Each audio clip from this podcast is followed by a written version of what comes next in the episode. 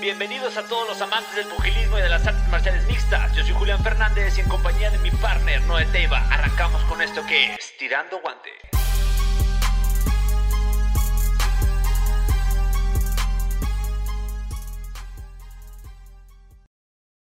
¿Qué onda amigos de Tirando Guante? El día de hoy tenemos un invitado muy especial. Estamos haciendo una colaboración y estamos en Entram Gym con el gran Fergie Sensei. ¿Qué onda Fergie? ¿Cómo estás? ¿Cómo estás, Gabriel? Muy bien, muy bien. Eh, antes que nada, pues muchas gracias por aceptar colaborar conmigo, o sea, Ah, con todos nosotros. A mí me encanta, me encanta muy bien, yo, yo jalo. Oye, ¿sabes qué sería más especial? ¿Qué? Que como si es especial le digas a alguien, hey, estoy con alguien que no es nada especial y va a ser más especial, como nunca dices eso, lo va a hacer más especial. No, no, eh, para mí es especial porque eres nuestro segundo invitado y yo te considero que, no sé cómo te ves tú, pero tú eres alguien muy, muy importante aquí en el gimnasio y en, y en sí en... Se podría decir que también en el movimiento de las artes marciales mixtas. Yo sé que sí. pero, pero no, no, o sea, no se me sube. O sea, yo sé que, que tengo una influencia pues, con gente muy importante por el solo hecho de que, o sea, no nomás en lo que es el MMA, sino el Jiu-Jitsu, como he entrenado a pues, medallistas mundiales. Creo que llevo seis o siete medallistas mundiales que ah, entrenaron Ah. desde mi clase de niños. Entonces yo los recluté prácticamente fui parte de su desarrollo infantil, eh, pubertad y inicio de la vida adulta. Y aunque con muchos ya están más libres, ellos como son más autodidactas, pues son 10 años estando juntos. Y gente como Brandon, yo pues, fui parte de la carrera de Brandon desde que Brandon tenía 14 años. Em- Entonces, empezaron juntos, ¿no? Brandon empezó antes. O poquito antes. Es algo muy curioso porque Brandon cuando empezó, él ya... Él no es muy... Ahorita ya, ahorita ha cambiado mucho, pero en ese momento no era muy académico. Entonces él me Ujú. decía, no sé cómo se llama esto, pero aquí te va a doler y así se hace. Entonces me enseñaba como... Wow. Como, que me, como que los demás profesores no eran muy... Eran cuando entran, estaba en pañales. Sí. Y Raúl- Raúl antes de estar daba- aquí, ¿no? ¿Eh? Antes de que fuera aquí la instalación de Entram, ¿no? Sí, antes cuando estábamos en la otra calle, que estaba un poco más chico, Raúl no daba clases, pero en otros horarios. Y tenía peleadores dando clases y no les echaban muchas ganas, la verdad. Entonces, Brandon era como de los más buenos. Ujú. Y Brandon, yo, como yo, yo he sido muy curioso siempre. Entonces, como que me acercaba con Brandon, le hacía preguntas. Y, Ok, ok. y ya con el tiempo, pues, eh, yo fui muy rápido. Entonces, ya después eh, les regresé el favor muy rápido también. También por nuestras edades. Yo entré a los 17, Ujú. Brandon tenía 14. Oh, eras más grande que él y... Yo soy que más grande que él, más grande que él por tres años. Entonces, Oh, cuando ok, yo tenía 22, un ejemplo, 21, o sea, estás hablando de que Brandon apenas iba a cumplir 18 o algo así, pues. Y yo ya le había dado bien duro, entonces ya podía como regresar el favor y, y pues yo hice su camp de debut, su camp de debut 125, o sea, De hecho, estaba viendo un podcast eh, desde ayer y hoy con un amigo tuyo. Creo que hace piercings y hace tatuajes, no sé cómo se llama. ah, sí, sí, pero vi que se lo aventaron como al principio de cuando, cuando se hizo campeón. Y tú, Sí, me- y tú mencionaste eso. Ajá, y tú mencionaste como... i- Iniciaste el podcast diciendo... Ay, el elefante en la habitación es hablar de Brandon Moreno o algo así le, le dijiste a tu camarada y ya empezaron a platicar bien a toda madre. Pero algo que, que me llamó la atención desde que como empezaron fue, fue eso. Y que tú me habías dicho una vez que vine a comprarte la Fergie merch, Ajá. que me dijiste que siempre lo acompañabas al principio, ¿no? Desde el principio tú lo acompañabas a, su, a sus campamentos. Bueno, perdón, a sus eventos, tú eras su esquina. Sí, la verdad lo hice muy mal, muchas veces, pero era como que Brandon confiaba en mí. Sí. Era más eso. Y, y aparte, yo quiero mucho a Brandon. Brandon, te quiero mucho si llegas a ver esto. Porque Brandon me daba mucha confianza.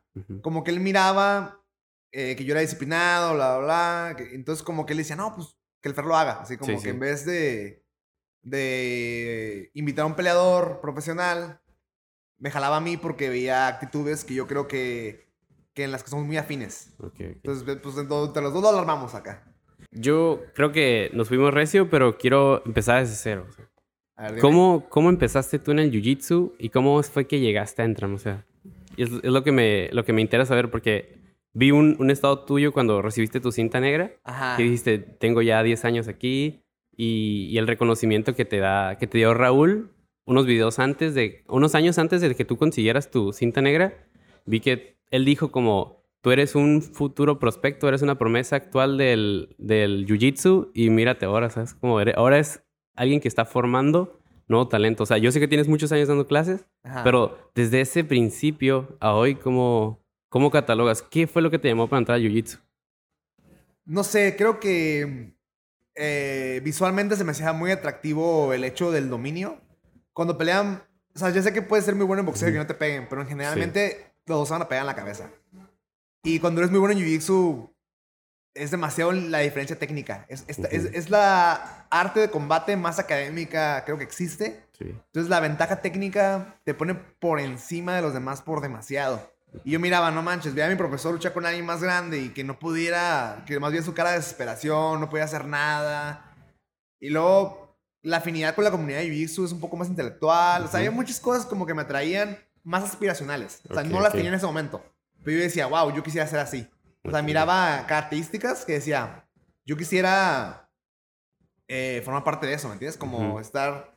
Mi papá siempre estuvo en deportes como fútbol, Ok. eh, cosas tradicionales de cualquier hombre. Sí. Él es dueño de un taller mecánico, eh, es de Sinaloa, Ah, güey. eh, es bueno para los golpes, o sea, es, es capitán de fútbol todo el tiempo. eh, O sea, fue capitán de fútbol toda su infancia, hoy sigue metido en el fútbol. Entonces, como que ese, ese vaso ya estaba lleno desde morrillo, ¿me entiendes? Desde morrillo ya estaba lleno ese vaso de... Eso es lo que a todos nos gusta. Sí, man. Entonces, como que siempre me ha llamado la atención las cosas un poquito más mamadoras, se podrá Ah, decir. ok, ok. Ahorita, ya, ahorita ya grande ya lo ubico. Sí. Antes no me daba cuenta que era, pero como que me gusta y me ha gustado como eh, un poco como los cuentos, la cinematografía. El jiu-jitsu es el deporte que más me ha gustado. Me gusta el ajedrez. O sea, me gustan cosas así como que un poco contrarias. Sí, sí, no lo típico, ¿no? Porque sí, siento que el fútbol pues es algo... De ya- cajón. Ah, de cajón. De cajón, sí. Sí, y, y no tengo nada contra el fútbol porque siento que hay gente que tiene resentimiento. Yo no, la verdad sí, sí admiro. Me gusta leer sobre, sobre los deportistas porque como es el deporte donde más hay, hay más dinero, es el deporte donde más hay experimento, hay más ciencia, hay más todo. Tú ves a un Messi lesionado el lunes y lo ves bien el jueves Sí, ¿por qué? Pues porque hay todos los recursos, ¿no? Sí, sí. Entonces uno aprende de- de- del proceso ajeno. O como, o como un ejemplo, como...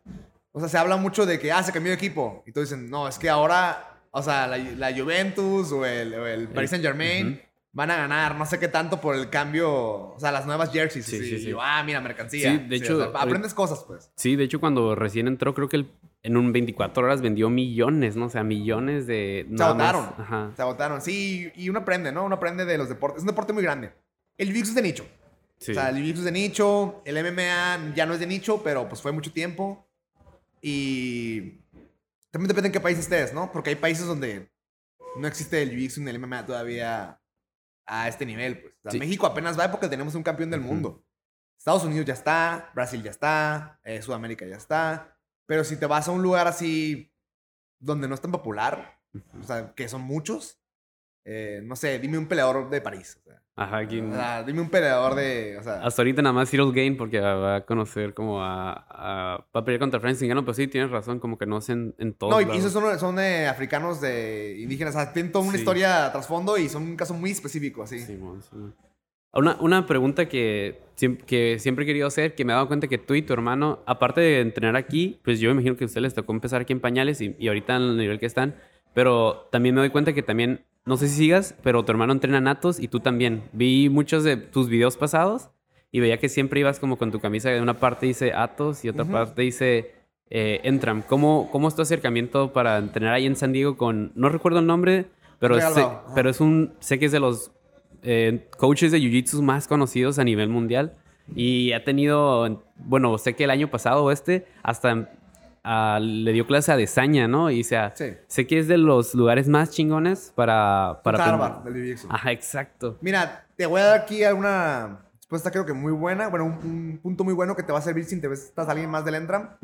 Eh, yo creo que de las mejores decisiones o características de mi profesor, Raúl Arbizu, ha sido no solo el enviarnos a entrenar a otros lugares, Oh. sino el meternos el empujoncito de quitársele esa responsabilidad de saberlo todo y decir, a mí mejor que me dijo, Fede, yo no sé todo.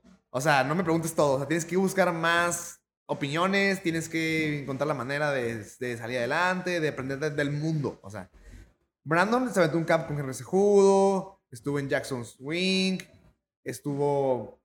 O sea, y no tuvo queja del Entram, ¿me entiendes? Sí, Todo fue iniciativa de Raúl. Y Raúl me decía, "Ey, pues tienes que buscar dónde aprender más. Y, y dos años me quedé todo el verano en, en Atos. Am, Raúl me, me puso lo que es la, pues, el hospedaje.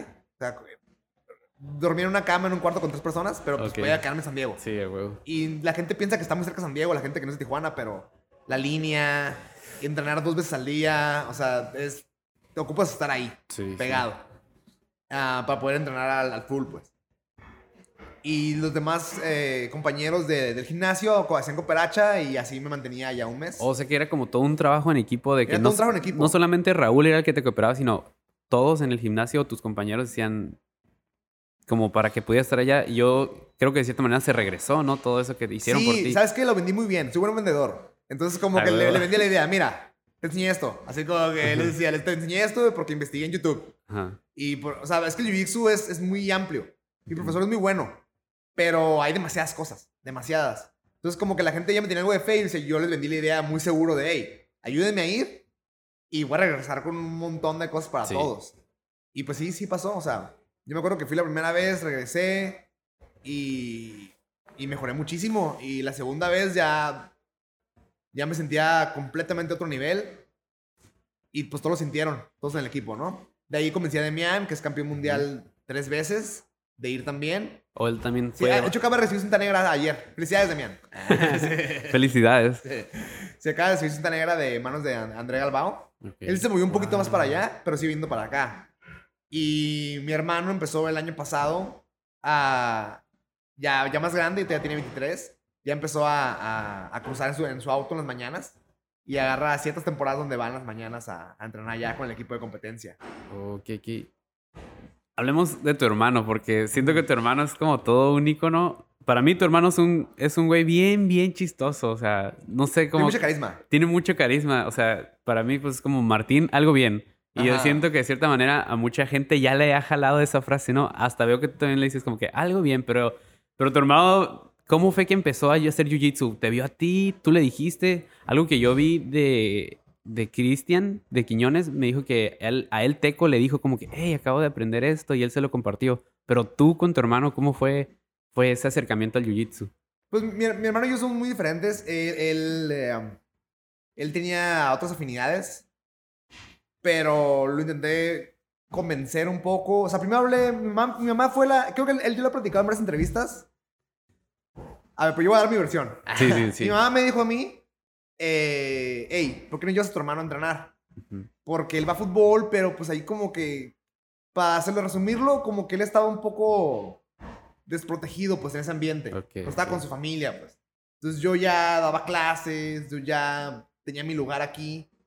eh, porque yo empecé, a, a los dos años de empezar a entrenar, empecé a dar clases. Empecé muy rápido a dar clases. Yo ya estaba en nómina, yo, era parte de este lugar pues. En dos años, de, ¿de qué cinta, qué cinta brincaste? Es que no, era muy puro MMA al principio. Oh, ok, ok. Entonces yo ya eh, de volada entré, entré como a, al... O sea, como a formar parte del equipo en, en- en lo académico, pues en enseñar, en, en apoyar a los peleadores con técnica y cosas así. Bueno, el punto fue que mi mamá me dice, hey, ¿por qué no lo jalas contigo? Y yo dije, pues lo pensé, dije, no, es que nos llevamos ocho años. Sí. O sea, no, no convivimos tanto, dije, pero la verdad es, es mi familia, o sea, la sangre es más espesa que el agua siempre. Y yo llegué y le dije a Raúl, mira, es mi hermano quiere venir a entrenar. Y yo pensaba como si me daba un precio un poco más barato y yo pagarlo. Pero me dijo, no, mira, él también le tiene muy bien ahí porque dijo, no, si hay posibilidades de que me salga como tú, que lo tomo como un, un elogio, eh, lo voy a becar, está Ok. becado, que venga. Entonces Martín ha estado becado desde el día ¿En cero. serio, Sí, en no? este gimnasio. ¿Tú, ¿Tú consideras que, comparándolo, tú serías Itachi y él sería Sasuke? Ah, ya vamos a ponernos Naruto, eh, no sé. Sí, tal vez. No, no, no, no, no sé exactamente esa, pero pues lo, lo más cercano, ¿no? En ese mundo. Eh, bueno, eh, ya lo invité, no quiso. Ah, no quiso. no quiso porque decía, no, pues me va, va a ser mamón conmigo, es mi hermano mayor. Sí, sí. Pero ya lo, le siguió insistiendo. Mi mamá también seguro le dijo. Ya fue. Era muy inconstante, era medio huevoncillo. Pero, a- a- aclaro, no era huevoncillo porque quisiera. Era porque también entendía cómo se entrenaba bien. Ok, ok. Entonces, se lo he hecho en entrevistas. Lo, lo presioné como un mes. Yo creo que fueron como tres. pero, pero ahí estuve como... Ey, porque no- pero era algo muy parejo. Era como, Sí. como con los demás. Ey, ¿por qué no fuiste? Nomás que él no podía huir, pues. A él lo topaba cuando tu llegué- casa. llegaba de mi casa y él estaba jugando FIFA. Así, yo, hey, ¿por qué no fuiste? Entonces lo presioné un poco. Me acuerdo que con batallas compré dos kimonos, como empezamos a hacer kimono. Y él usaba uno y yo el otro. Luego después a mí me firmó una marca de, de kimonos y le pasé mis kimonos a él y otro muchacho que le echaba muchas ganas. Como, como el hermano mayor, ¿no? Que le pasa su ropa al, al chico así. Sí, exactamente. sí. Sí, y Martín siempre ha tenido, eso esta palomita se la doy mi mamá, siempre ha tenido una ética laboral muy...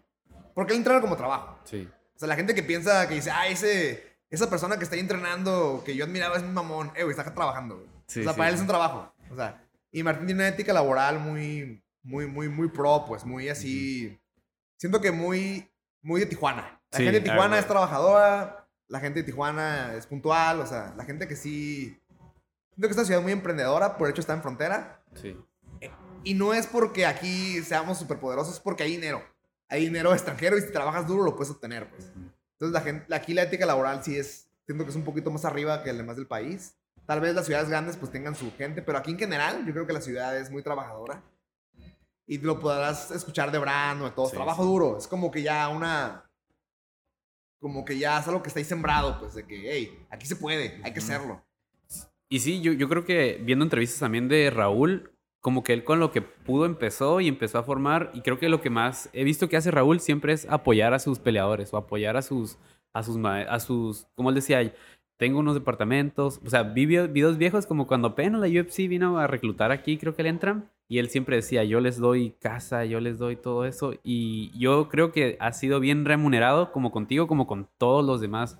O sea, de, de ti, ¿qué, ¿cómo has sentido eso? O sea, para ti de haber visto Entram desde el día cero hasta el día de hoy, ¿qué sientes ver cada vez que crece más, que cada vez que, llega más gente de otros lugares del, del, no nada más del país, sino del mundo?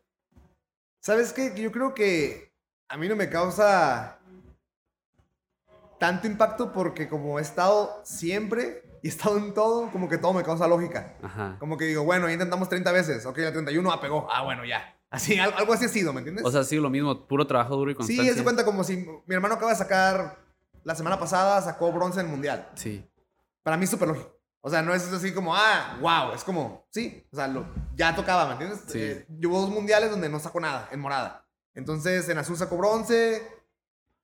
Y en, en morada creo que Nogi sacó eh, bronce también. Entonces, en kimono no sacó. Entonces, yo ya, no era que... Es que siento que así es como mejor funcionan las cosas. Te preparas para... Yo decía, voy a un torneo, en mi mente yo decía, voy a un torneo y yo me preparo para ganar doble oro. Doble oro es ganar tu categoría, luego entrar al absoluto donde están todos los pesos sí. y ganar otro oro. Ok. Y yo en mi mente decía, si nomás dos veces que yo siento que estoy para ganar doble oro, gano oro.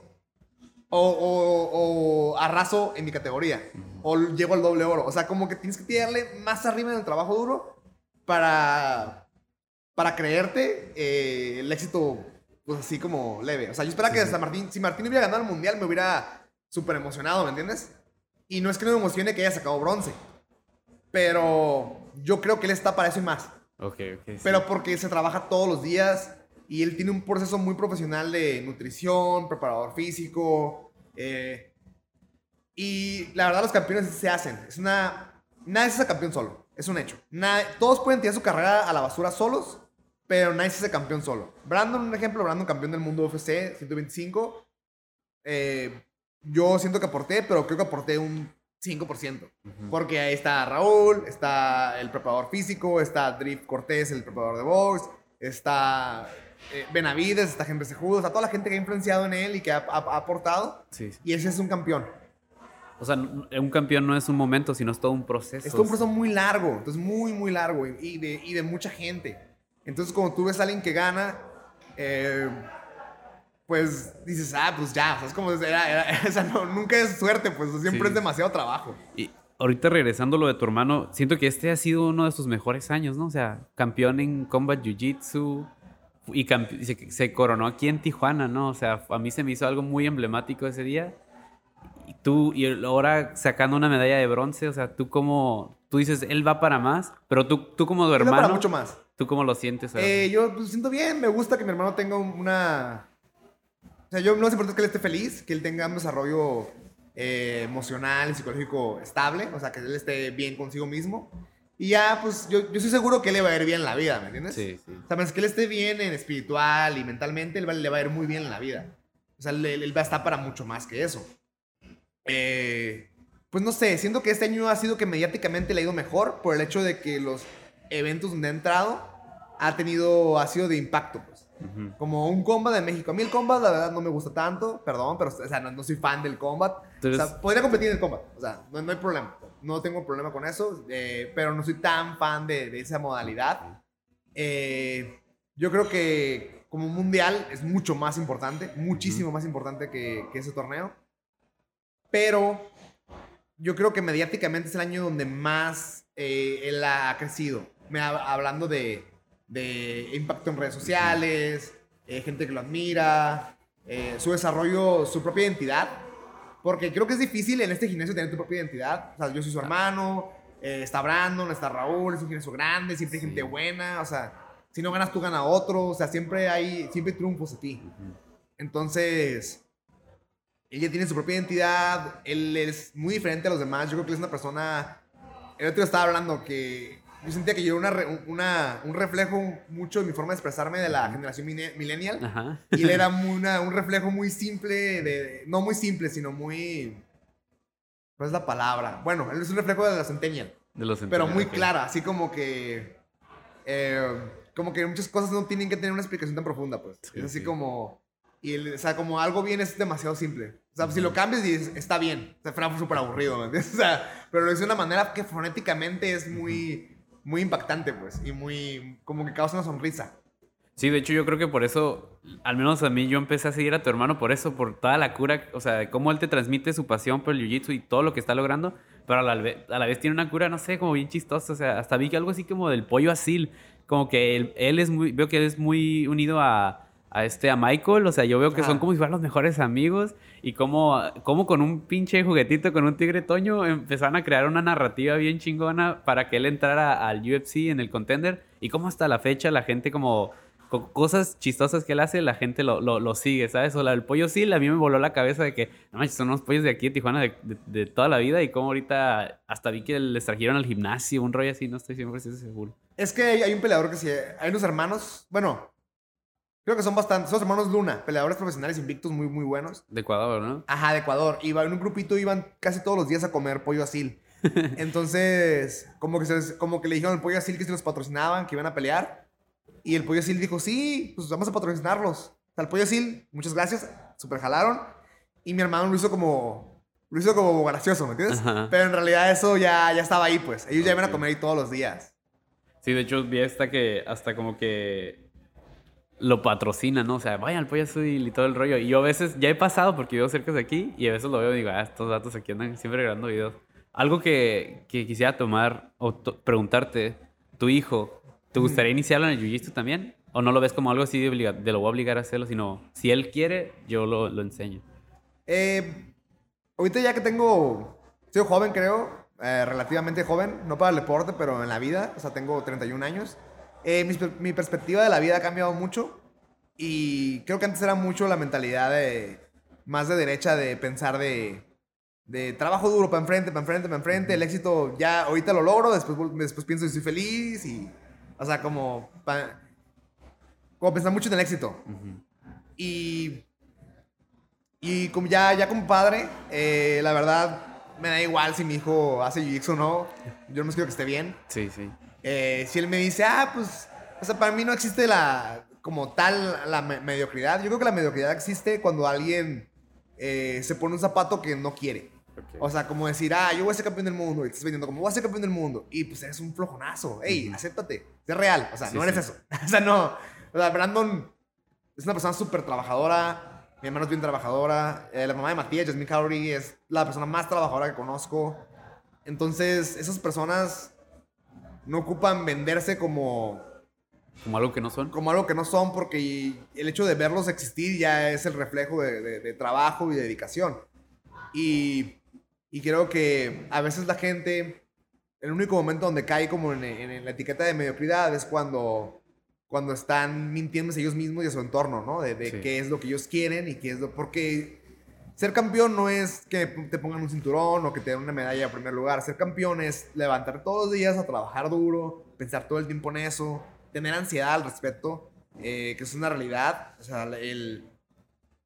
Hay muchos deportistas religiosos y no es porque sea fácil, es porque es muy difícil y ocupan tener fe en algo y, ocupan sentir que todo el, esfuerzo va a algún lugar y que tiene algún sentido.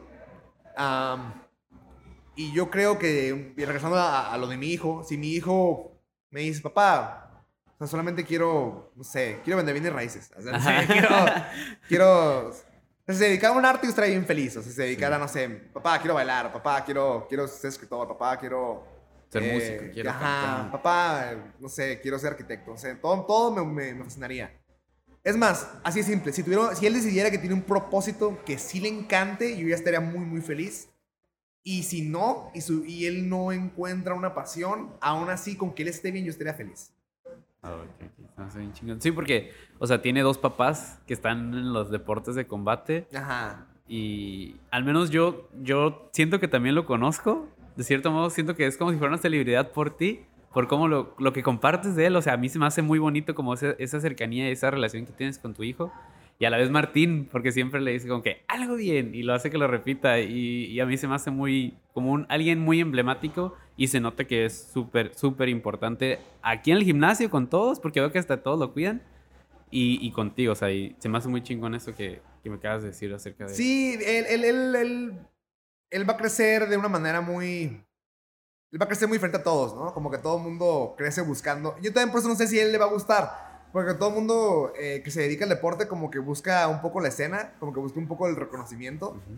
Y pues él ya, ya, ya es popular, se puede decir, Sí, ¿no? sí. Es un bebé muy popular, o sea, ya le llegan kimonos, Oh, no, ya... Le han llegado tres kimonos desde que nació. Eh, pues, es, es como una fana, o sea, si quieres poner con otro profesor, es, le das algo al hijo, ¿no? O sea, Sí, si sí. quieres quedar bien con Yasmín, o sea, le das algo al hijo, o sea, eh, es el sobrino de Martín, o sea, tiene contacto con, contacto con Brandon, campeón del mundo, o sea, es, es, es otro mundo el que va a vivir, ¿no? Igual, siempre de la que no se salvar es de la disciplina, o sea, sí va a Ah, tener que güey. ser un niño disciplinado, o sea, va a Sí, tener sí. que... eh, porque siento que cuando le das valor a, a la disciplina desde, desde chico, ya, ya grande, que eso pues, yo di que mucho tiempo clase de niños, Ujú. es lo que me importó mucho. Ya dándole valor a la disciplina, ya puedes decidir cuándo hacer las cosas, ¿no? Con conciencia.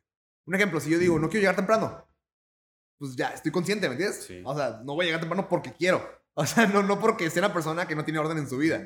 Y casi nunca llego tarde en ningún lado, pero, pero ha llegado a pasar, ¿no? Y siento que es el poder de tú decidir cómo quieres llevar tu día porque eres, tienes mucho orden, te da, te da más paz y más tranquilidad y, y, y, pues también te da más respeto en, en tu comunidad. Sí, yo creo que, que si eres alguien así, no muy puntual, y yo me imagino que hasta la disciplina o el BJJ te ha enseñado a, a ser cada vez más disciplinado.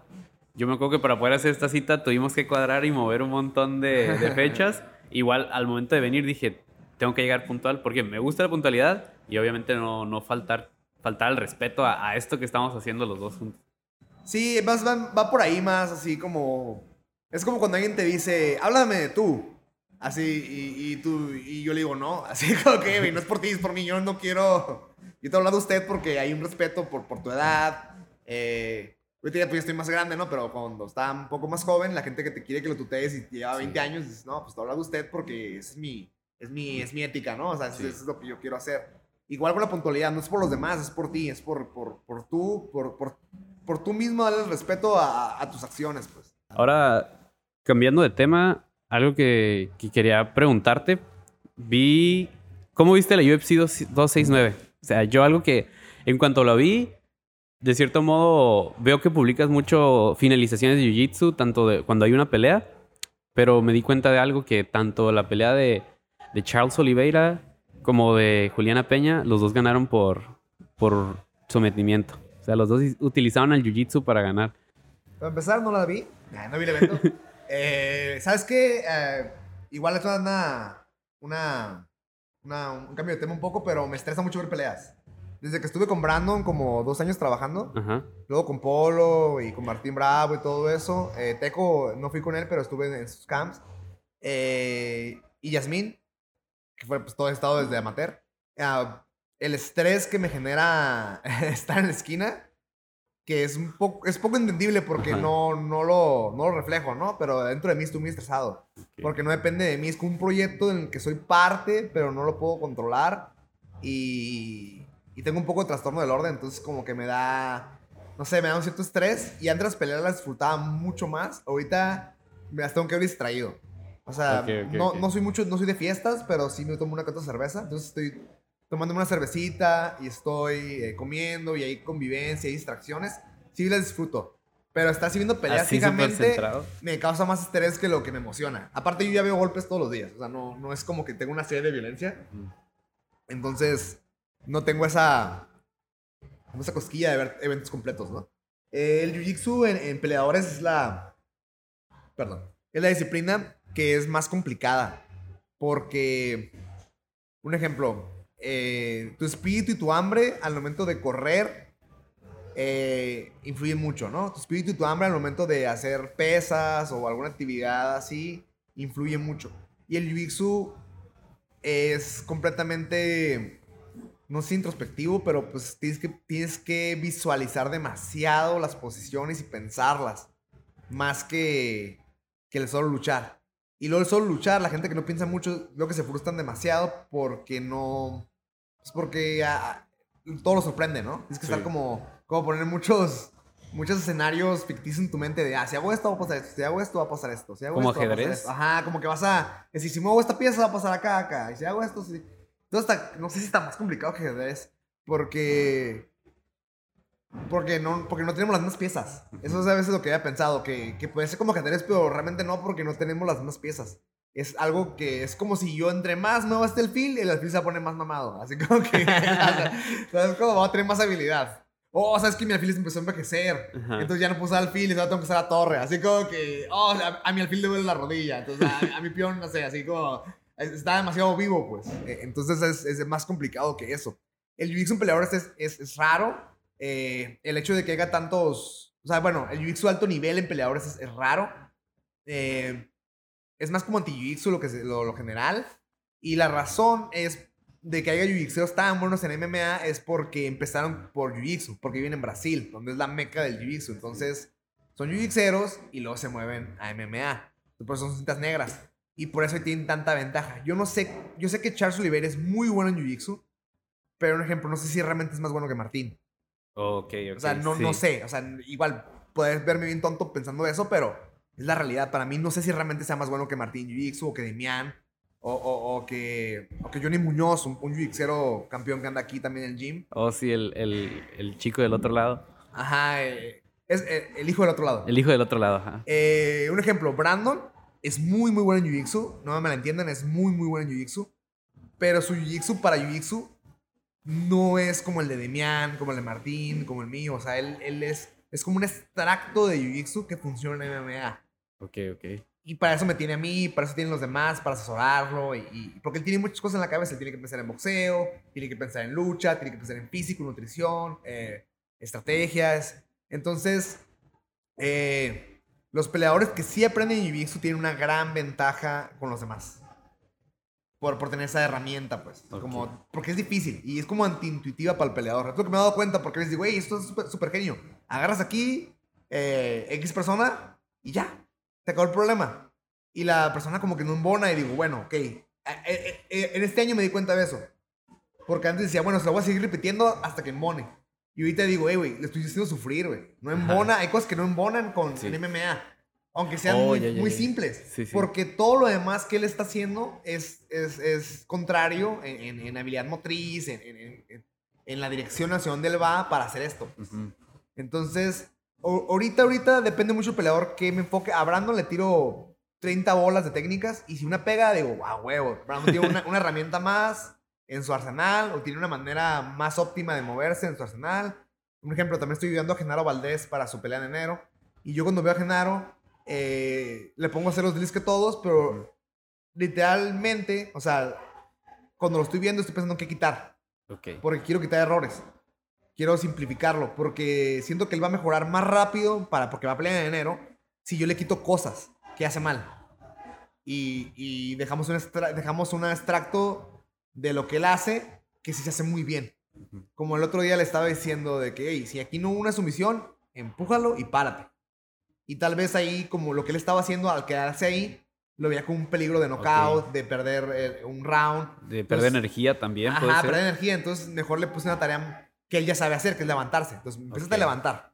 Ya, ya lo intentaste, el peso se fue hacia atrás, él no, no metió presión, mete tu espinilla, genera distancia y levántate. Y eso lo sabe hacer. Lo único que estamos haciendo, estamos como a- a- acortando, acortando y quitando errores. En vez de yo enseñarle qué, qué podría hacer esa posición y complicarlo y tal vez eh, dar una tarea que sea poco realista que él pueda mejorar en, en, en tres, cuatro semanas, mejor le, le estoy quitando ¿Errores? errores. De, de cierto modo, entonces, tú eres consciente de- del estilo de cada uno de tus compañeros y tú adaptas el jiu-jitsu a su estilo o lo arreglas a, a que combine lo que él sabe con lo que tú le estás enseñando. Hay muchos tipos de profesores. Hay profesores que, que, que enseñan en general. Mi profesor es muy así. Mi profesor, él enseña, él siempre enseña bases. Sí. Todo el tiempo enseña básicos. Eso es un, es- está un poco frustrante, ¿no? Pero, pero él siempre enseña ba- muy básico porque él sabe. Y él piensa así, si eso todos lo hacen bien, eh, ya están del otro lado de la línea. Sí. Así como que todo el mundo sabe escapar de la montada, todo el mundo sabe hacer un Ibar bien, todo el mundo sabe... Y, y esto está muy bien. Yo creo que es un estilo muy eficiente para sacar gente buena. Eh, pues ha, ha funcionado. Pues es- aquí, aquí estamos todos, ¿no? Y yo voy un poquito más allá porque yo solamente enseño jiu-jitsu. Entonces yo intento pensar en, en, en cada peleador o en cada jiu-jitsu en qué es lo que le haría bien. Como un ejemplo, ahorita tengo a Ángel Lugo, tres veces campeón mundial juvenil. Y ahorita lo que yo estoy pensando en él es que su siguiente paso, ahorita que ya tiene 21 años, es subir de peso. Ya creció, ya pasó su adolescencia, que eso- la adolescencia acaba a los, a los 19, yo no sabía. Yo Entonces, pensaba eh, que era a los 21. eh, no, se supone que es a los 19 y a veces en deportistas hasta los 23. Ok. Pero ahorita ya él ya se puede decir que tiene un cuerpo entrando a la vida adulta, pues. Ok. Y ahorita yo quiero que suba de peso, lo quiero más musculoso. eh, y creo que es algo que a todos nos ha funcionado. A mí me, yo, yo subí también de, de musculatura en- por esas edades. ¿Y ahí haces dupla con, con, con Andy en ese tipo de Eh, sa- situaciones? ¿Sabes qué? Eh, lo dejo a ellos. Como que yo le digo, o sea, igual si Andy me, si llegamos a conversar, se toca el tema, ¿no? Ok, Pero ok. porque no solamente es Andy. O sea, Andy hace muy buen trabajo, pero ahí es un nutriólogo. Es que el muchacho quiere hacerlo.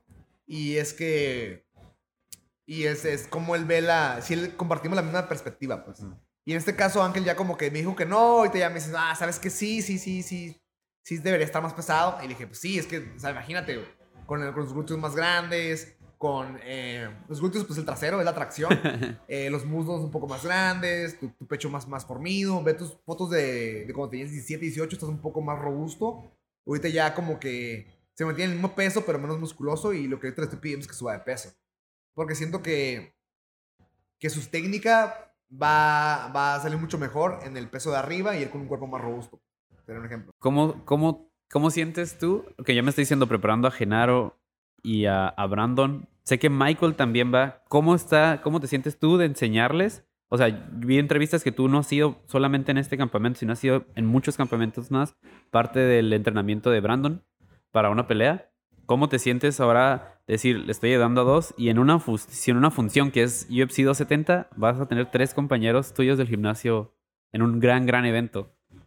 ¿Sabes qué ha pasado muchas veces? Porque desde el 2014 o 15 ha pasado desde que empezó UFC México, que tengo muchos compañeros eh, en el UFC México al mismo tiempo.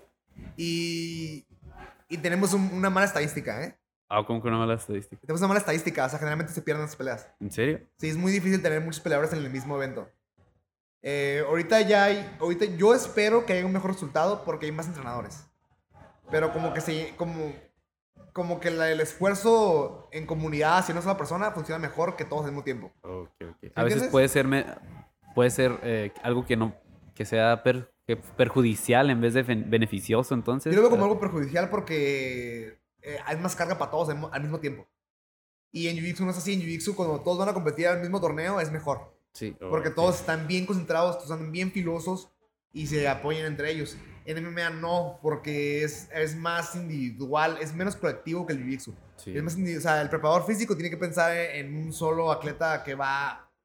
Un ejemplo, si Brandon por campeonato del mundo, ¿no? Pero si Ujú. fueran tres por campeonato del mundo, es, yo estaría así.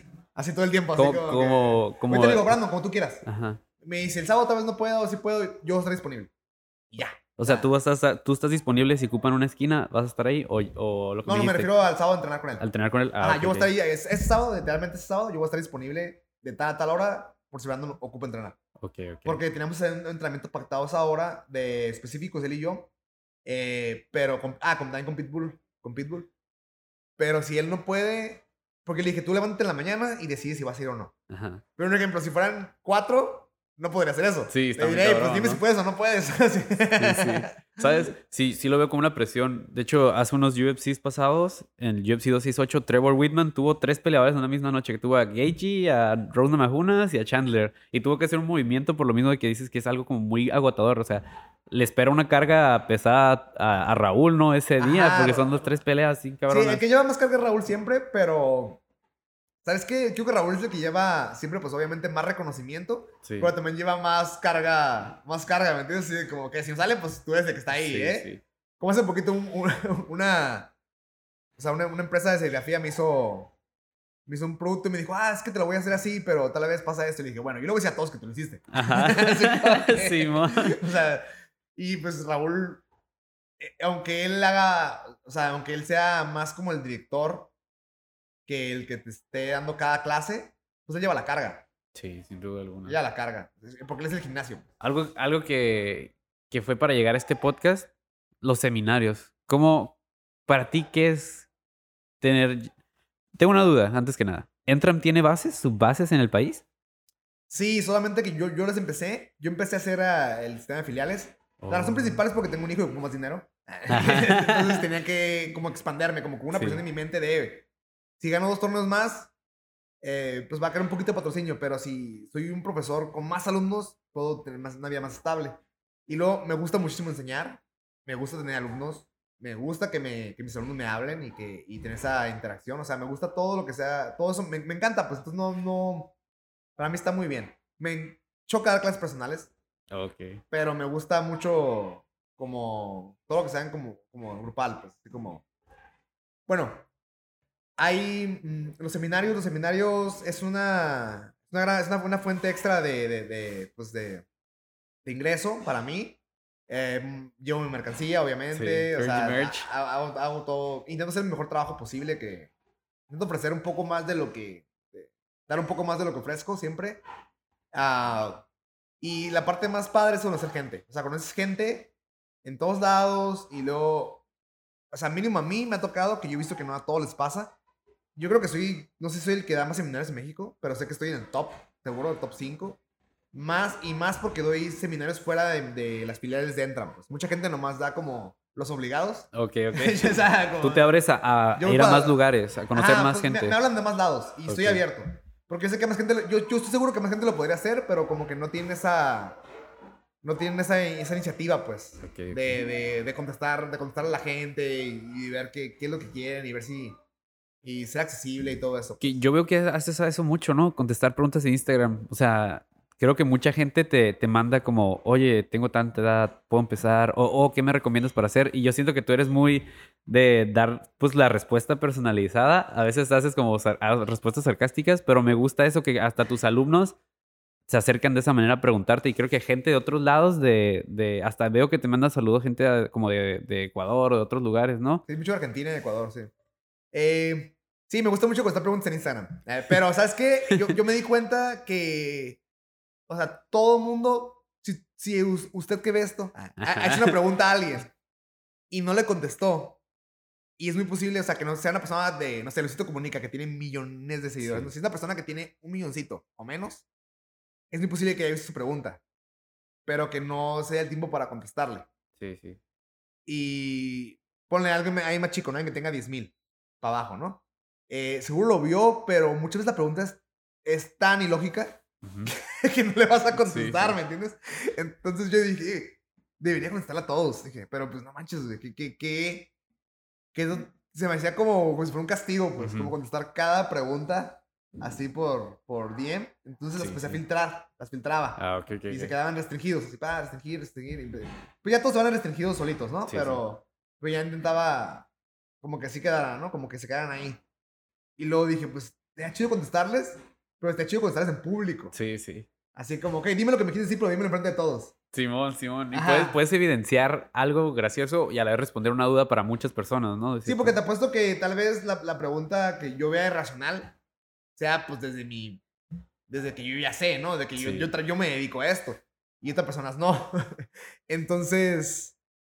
Entonces, capaz que una persona tiene un poco más de, de educación y cordura y dice, pues no me hace sentido lo que yo pienso, pero pues es lo que pienso, ¿no? Por mi sesgo, por, por, por lo que yo he vivido, ¿no?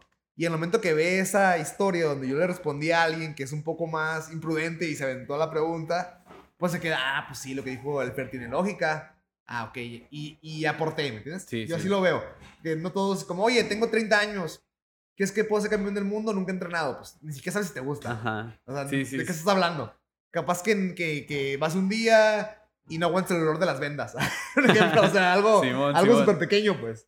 Capaz que no puedes pagar una mensualidad. O sea, capaz Sí. que, que la presión emocional de que te peguen enfrente de todos es demasiado, ¿entiendes? Sí, O sea, ni, ni siquiera me está hablando un peleador amateur, me está hablando alguien que nunca ha entrenado.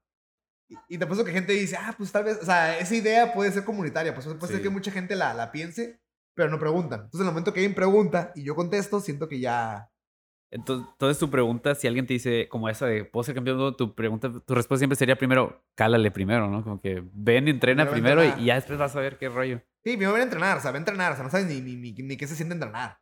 Es como si... Es como el niño que tiene un... O sea, no, no conozco a nadie, ¿no? Pero es un Ajá. ejemplo así bien burdo. Es como el niño que tiene póster de autos. Eh, no sé, como si un niño africano en África que nunca se sube un auto tiene póster de autos. Y dice, ah, los autos son lo máximo. Así, y el día que se sube le da vértigo. Simón, O sea, Simón. porque nunca se a un auto, ¿me entiendes? O sea... Y, y, y tiene una enfermedad que al final nunca le gustó, ¿no? O sea, es, es un Ah, ejemplo, pues. ajá, es tan no- desconocido, es tan aspiracional el, el decir, ah, voy a ser campeón, que, que es como una fantasía. Como me ha tocado gente cuando viajé a Atos, cuenta que cuando hablamos de eso, Sí. me ha tocado raza que, me, que, que también estaba ahí, en ese mismo departamento donde yo me quedé la primera vez. La primera vez fue donde estuvo un poco más marcado, que también iba como con la idea de, sí, voy a entrenar con Michael Ira Jr., con Keenan Cornelius, con André Galbao, así. Y ya que estaban ahí, dicen, ay, son mis mamones, no quieren cotorrear conmigo. Güey, vienen a jalar, güey. Sí, sí. O sí. sea, yo, yo sí entendía, o sea, como que yo ya estaba un poco más serio. Yo entendía que esa gente iba a trabajar, pues, o sea, no iba... No iba a ser amigos, no iba a cotorrear, sino iba Sí, a enseñarte, ¿no? A hacerlo. Imagínate que... Imagínate un contador que está sacando cuentas, en la, está tabulando acá y alguien Ajá. llega y...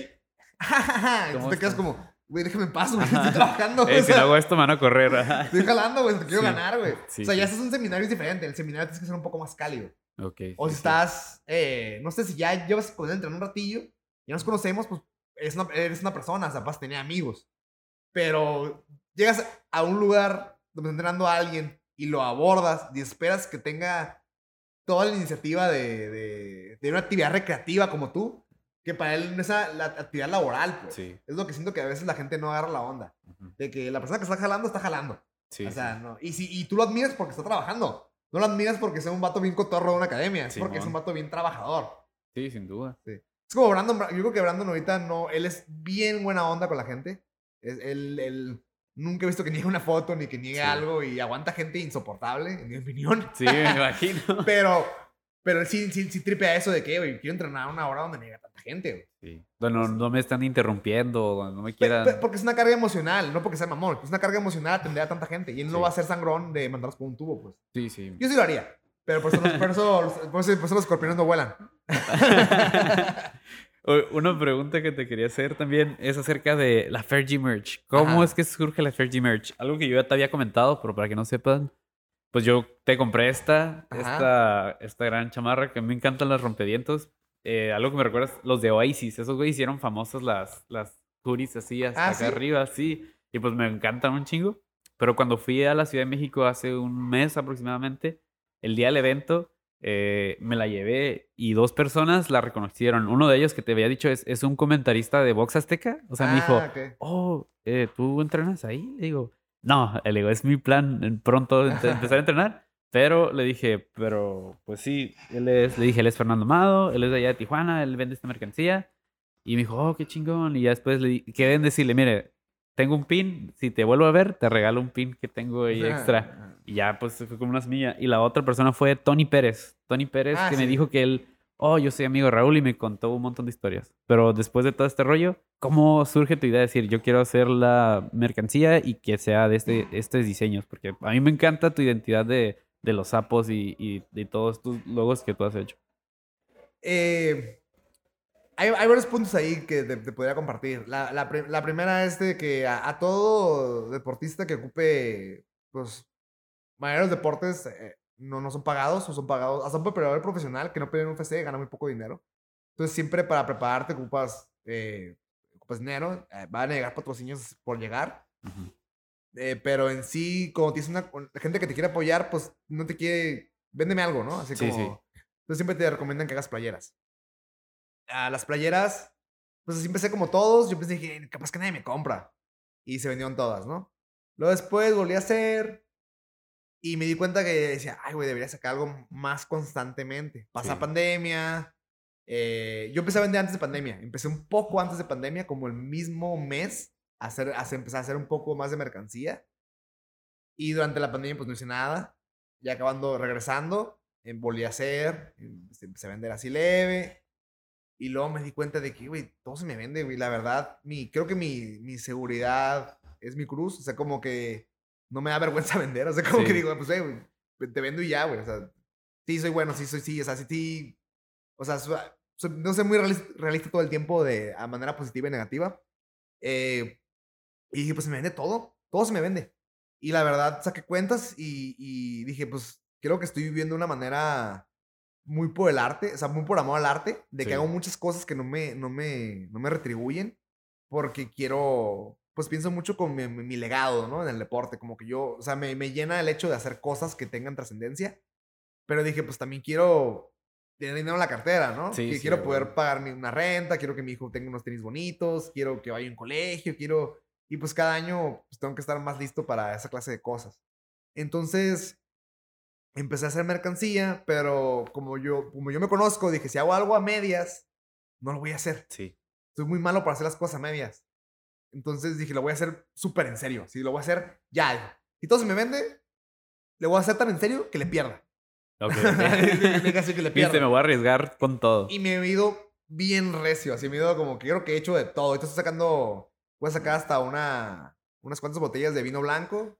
Voy a sacar... ¿Oh, ¿En eh, serio? Sí, voy a sacar unos, unos monitos tipo como de colección del sapo. Eh, pues ya hice la rompeviento, hice jacket, hice conjuntos no gui. Eh, no sé, no sé, no sé en qué pare, ¿no? Pero yo estoy haciendo lo más duro que puedo. Ya tengo una página de Shopify. em, y creo que. Ah, otro punto que quería tocar. Ya estoy harto del minimalismo. Por eso tengo sapos. Me, me, me, me caga el minimalismo. O sea, ya la gente dice, quiero ser diferente, voy a ser minimalista. Es como lo que te decía de, es una- un invitado muy especial, es como, es lo, es la, la acotación menos especial. Así que Ok, ok. todos son muy especiales. Simón. Soy el peor invitado. Eso se le llama especial. Igual es como que el minimalista lo que busca es no, pues tener algo limpio y sencillo, ¿no? Pero si todos hacen lo mismo, se vuelve como, o sea, como por no hacer ruido, hacer ruido, que no haya, no haya nada Sí. en, en ningún lado. Entonces, y luego pensé, pues voy a agarrar una imagen del folclore japonés. Y dije, ay, güey, no quiero un dragón, güey. Sí, sí, O sería sea, muy típico, ¿no? Está muy mamón, güey. O sea, hay gente que ya. que se identifica muy bien con eso, ¿no? O, o- o como el pitbull con un pitbull. Pero son cosas muy repetitivas. El toro, el Sí. pitbull y el dragón es lo más repetitivo que existe. Entonces, dije un sapo. Así como que me Sí. pasó por la cabeza, lo visualicé. Se me hizo una idea muy rara, pero dije, no sé por qué sentí que iba a funcionar. Y a todo el mundo que lo veía decía, ah, huevo, un sapo. Así como Sí, sí. que- O sea, ¿cuándo te ibas a imaginar un sapo haciendo jiu-jitsu, no? O sea, Sí, sí, sí, sí. Y ya después dije, ah, pues ahora un oni, que es como un tipo obra japonés. Luego después hice unos onis estrangulándose como unos tipos de diablitos. Eh, y así me fui yendo y como que, pues no, no fue adrede, pero fue como algo muy natural, eh, como que se vaya, que todo, todo tenga armonía, ¿no? Sí, como sí. que todos los diseños tienen armonía unos con otros. Y hay veces que me dicen, hazlo, Hazlo todo blanco, más sencillo. No. Así. Quiero un sapo grande en la espalda. Así. Dices, la gente me lo está comprando, no lo voy a Es cambiar. por algo, ¿no? Sí, igual sí. yo sé que, la verdad, muchas gracias. Yo sé que la gente me, lo- me igual vendería, aunque estuviera chafa. Porque la, la gente a veces no, nada más. Cuando ya está. Cuando la gente, la gente es muy agradecida con alguien que le enseña. Sí. Entonces, o se identifica. Entonces yo sé que vendería aún así, pero el hecho de que yo pueda expresarme en mi mercancía y sea cosas que a mí me gustan, eh, me hace mucho más feliz. Y también tengo un muy buen eh, diseñador con el que trabajo que, que a veces los diseñadores como que quieren hacerlo, quieren ser como más, más creativos, quieren hacer lo que ellos quieran. Y pues a veces no quedas tan contento, a, a algunos les funciona no tener cero decisión, Ujú. yo soy un poco más controlador, a mí me funciona mucho que, que rebotemos ideas y tomar muchas decisiones en, en los diseños. Y yo, yo cuando vi por primera vez la Fergie Merch, pues te dije, no, oye, me recuerda a, a los sapos de Naruto, a Ajá. Jiraiya. Sí, de cierta manera te inspiraste en eso. Y, y otra pregunta, ¿qué, ¿tienes algún anime favorito que te identificas o, o algo que, que dices, no, este, este anime me ha marcado o algo así? Pues muchos, muchos me han gustado. En sí, cualquier, muchas obras me han, me han, me han marcado, ¿no? Me, o me han gustado mucho. Hay una película que me gusta muchísimo más que anime que se llama Gataka, que ah, es de, es un poco futurista y es una era donde hay, hay en vez de racismo, hay, hay discriminación por, por, por ADN. como Ajá. Oh, ok, ok, ok. Entonces, hay, hay gente que es modificada desde joven y un muchacho que su papá dice, no, vamos a querer como es, que no lo modifiquen. Y el muchacho nace con problemas de corazón, bla, bla, bla. Y, y vive como, como que, como que el, el coraje de su situación lo lleva hacia adelante. Esa, esa película me motiva mucho, se llama Gataka con doble T. Es de, creo que 1997. Es, es muy, muy buena. Eh, de anime me gustó mucho Naruto. Eh, sí, me llamó. Fíjate que fue. Ya me gustaba lo japonés. Me gusta como muchas ideologías, desde la limpieza hasta la disciplina de la cultura japonesa. Me gané un poquito con la historia del jiu-jitsu y de las artes marciales en Japón. Eh, vi Naruto y de Naruto como que busqué a Jiraiya, que era Ah, un personaje güey. real. Y luego vi los sapos, no me gustaron los sapos de- del folclore japonés. Se me hicieron como que un poco grotescos. Y, y muchas cosas. Tengo tatuajes, tengo tatuajes de tra- tradicionales, americanos y japoneses. Am, y sí me basé un poco en Nar- en Naruto, pero fue más como el vínculo con la folclore japonés. Y luego la idea del sapo. Y de. Es que el sapo es, se, se llama, creo que, si no, estoy, si no me equivoco, se dice gaman. Sapo en el Ajá. folclore japonés. Entonces, como gamachín, gama. Gamabunta. Gamabunta. Entonces, y el, y el gama, sin la N, significa paciencia. Ok, Es como el que espera. Y si tú ves el, el sapo, está estoico. Sí. O sea, el sapo está, está, está sereno. Y yo, yo pues, eh, pues, lo he notado en cualquiera persona que, que tiene un, un gran nivel de técnica y de, y de, y de como de seguridad. Está tranquilo, ¿me entiendes? Sí. No, no, no tiene que estar a- acelerado. Aunque esté enojado, aunque tenga mucha, mucha energía dentro de él, se mantiene en paz. Sí, y de- algo que yo sí te quería comentar, no sé si es mi perspectiva, me puse a ver pues highlights tuyos de Jiu-Jitsu y yo notaba eso, que tú cuando peleabas eras como tranquilo, tranquilo y ya después explotabas. Vi mucho que a veces tenías una técnica donde brincabas y los agarrabas o de repente tú ibas bien tranquilo, te, yo decía, bueno, yo lo veo que está bien calmado y de repente ya hacías las llaves. Ese es- Sí. ¿tú, te, ¿Tú te identificas de esa manera de, de- de permanecer tranquilo ante tu oponente o de estar siempre calmado al momento de estar peleando? o- Fíjate que eh, constantemente me dicen que, que no paro de hacer cosas. Pero yo creo que es porque no, no me dejo contaminar. Como que me mantengo como... ah, como que intento pensar siempre hacia adentro. O sea, hacia, hacia como, a ver, ¿cómo estoy yo? A ver, ¿dónde estoy parado? ¿Qué estoy haciendo? Entonces, en en Jiu-Jitsu mi estilo pues siempre fue explosivo. Creo que, que era donde tenía más posibilidades ante, ante gente de, de mayor nivel en el sentido de que pues entrenaban con puras cintas negras en Brasil y en, y en, y en Estados Unidos. Entonces yo decía, "Eh, pues, si yo soy el, el que propone, tengo mucho más posibilidades de ganar. Si me mantengo tranquilo, estoy más fuerte mentalmente y soy el que propone, como dicen, el que golpea primero golpea dos veces. Sí. Entonces, también hay una frase de, de Rolfo Viera, uno de los jiu que, que más admiro, que dice, eh, lo mejor que puedes hacer es perder el respeto a tu oponente. Pero no refiriéndose en ser grosero, sino refiriéndose en, en no decir, ah, es que es muy bueno, yo no podría hacerle esto. Es como, dale recio. O sea, Sí, sí. o sea, por algo estás aquí. No te limites. Aparte, eh, pues me gustan las artes. Yo creo que Jiu-Jitsu es una manera de expresarme y, y hacer técnicas eh, complicadas me, me encanta. o Ok, sea, yo creo ok, que hace poquito hablé con, con Demian, que es muy, muy, muy bueno. Es mi- fue mi primer alumno. Y le decía, ay, aquí podías hacer eh, como una toma de espalda. Y se me volteó a ver, pero él siendo muy objetivo me dice, o podría quedarme aquí, ¿no? Y yo, sí, pero fuera más divertido tomar la espalda. ¿O hacer algo diferente? O Entonces- sea, yo estaba como jugando Ajá. con la posición, ¿me Sí, entiendes? sí, Como, sí. ay, aquí puedes hacer esto. Y como que, pero pues, tú puedes quedar aquí, ¿no? Y yo, sí, pero pues... O sea, yo estoy pensando, él está pensando como en, en- en la idea de competencia. Ok, Yo estaba ok, pensando ok. como en el jiu-jitsu como arte corporal, pues. Así como, Oh, ah, como, ok, ah, pues yo quiero hacer esto porque se va a estar bien chido, como, Sí. pa, pa, pa, pa, y, y hacer esta secuencia, ¿me entiendes? Creo que o- o- de las últimas preguntas ya casi para finalizar. Yo, si alguien quiere entrar al, al Entram a una clase de Jiu-Jitsu, Ajá. a- a un- ya sea corta edad o larga edad, ¿tú qué, le, ¿tú qué le recomendarías a cualquier persona que se quiera iniciar en el Jiu-Jitsu? Creo que tengo tiempo que no, que no digo esto, pero. Pero. Ahorita que lo pienso, debería repetirlo más. Eh, lo mejor, la mejor que puedes hacer es ir y ver la clase. Ok, ok. Y decir, hey, quiero ver la clase hoy, puedo tomar mañana mi clase muestra. O sea, hacerlo ahí dos veces. Ok, Ir, ver todo lo que está pasando, quedarte sentado una hora y media. Usa el teléfono, distráete, no pasa nada. Pero para que te des una idea de cómo funciona la clase de Jiu-Jitsu. Y la siguiente clase ir a tomar tu clase muestra. Eh, si ya te diste cuenta que te gustó, eh, un amigo así lo vende y la verdad creo que tiene mucha razón. Lo mejor es, la neta, hacer el esfuerzo de comprar tu kimono desde el inicio y, y tomar todo lo que necesitas porque la experiencia es muy diferente.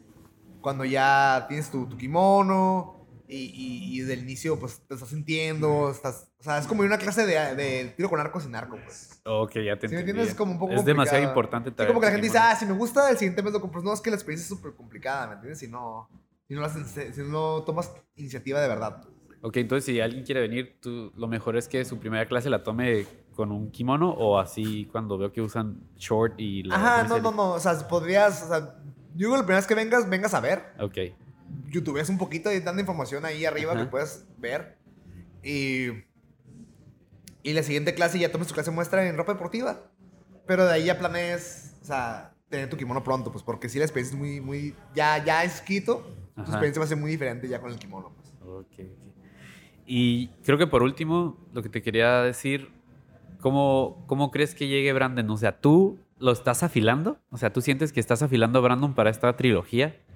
Pues ahí me tocó un pedacito, ¿me entiendes? De- eh, la primera pelea con Figueiredo, Figueiredo, creo que no hice nada con él. Él estaba ¿En Las Fue Vegas? en pandemia, ¿no? Creo, ¿no? Fue en pandemia. No, no, no, yo no me acuerdo. Estoy un poco perdido ahorita con, con los tiempos.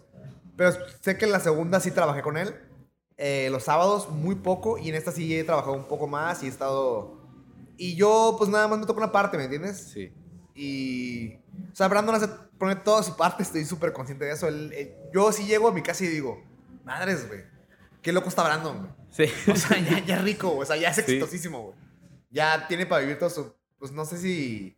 Mínimo su vida, ¿no? Su Sí. vida. No sé si la generación... No sé si para sus hijas, pero para él ya... Él ya se recibió su vida y, y aún así sufre mucho. O sea, es como una... Como masoquista, o sea, de lo que entrena y lo que se presiona y las situaciones en las que se pone hasta en organizar su campamento de presiones emocionales y todo. Y digo, wow, qué, qué, qué, traba- qué, qué gran, qué, qué gran, qué gran persona, ¿no?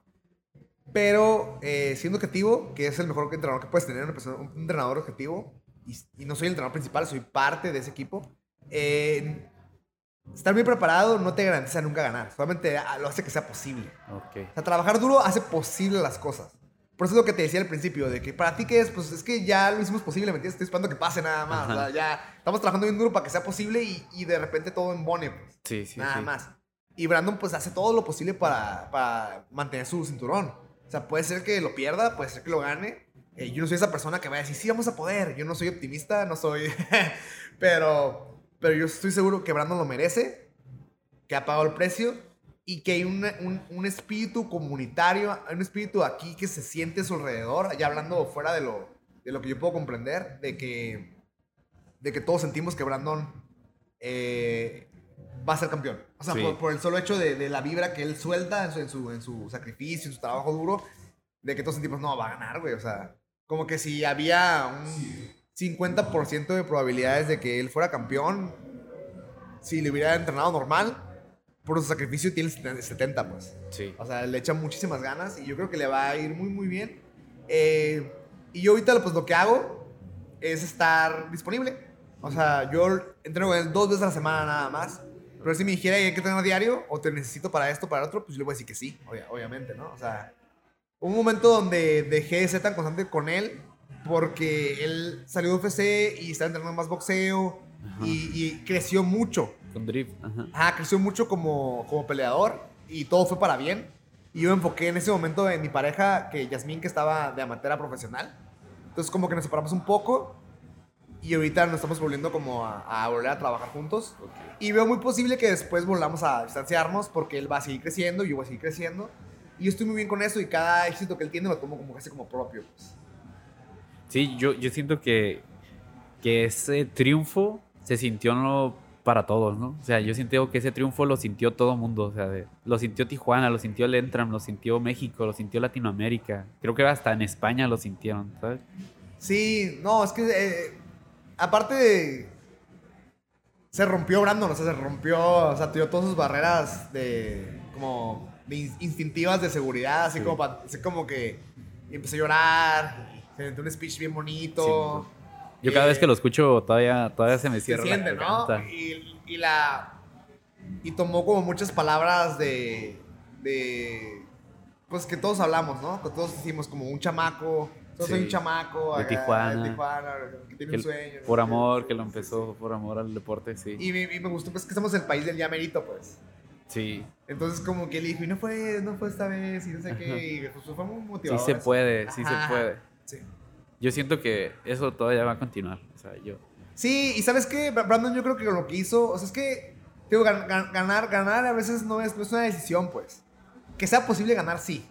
Y eso es lo que la gente tiene que tomar en cuenta.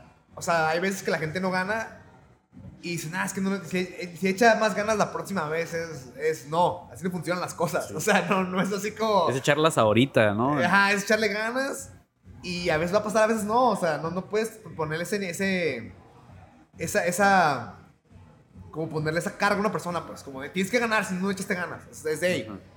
que se prepare lo mejor que pueda que, que- y que su trabajo se refleje, ¿no? Hay que respetar mucho a los deportistas.